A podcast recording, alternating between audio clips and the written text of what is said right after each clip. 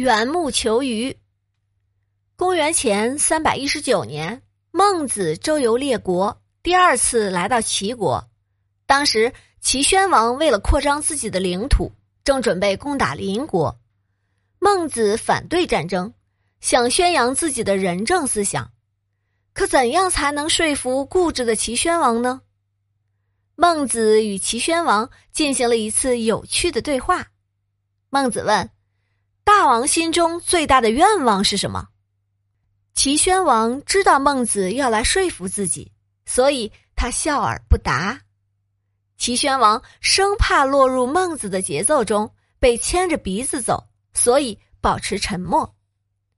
孟子接着问：“是因为食物不够肥美，衣服不够轻暖，还是色彩不够艳丽，音乐不够美妙？”要不就是因为身边伺候的人不够使唤吧？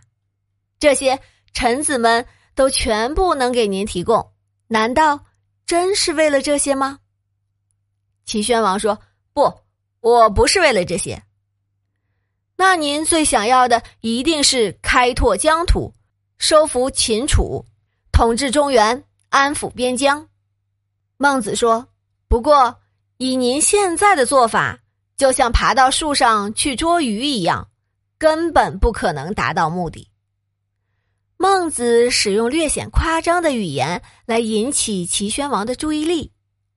齐宣王听了大吃一惊，忙问：“竟然有这么严重吗？”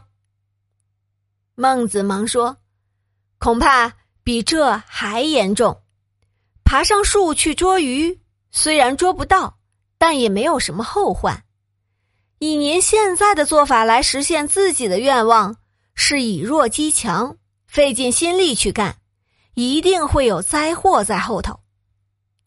可如果大王能施行仁政，使天下做官的人都想到您的朝廷来做官，使天下的农民都想到您的国家来种地，使天下做生意的人都想到您的国家来做生意，这样天下。还有谁能够与您为敌呢？听了孟子的话，齐宣王猛然领悟，他放弃了攻打邻国的想法，遵照孟子的建议，开始在国内实行起仁政来。可见孟子是一位很懂得说话艺术的人，值得我们学习。缘木求鱼，缘木指的是爬树。爬到没有鱼的树上去找鱼，比喻方向或方法不对，不可能达到目的。这个故事告诉我们，做事情要找到正确的方法，否则就是缘木求鱼，在错误的道路上越走越远。当你找到正确的方法时，做起事来就能事半功倍；当你运用错误的方法时，那就是事倍功半了。因此，磨刀不误砍柴工，在做一件事前，不妨先分析、探索出正确的方法来，接着再行动也不迟。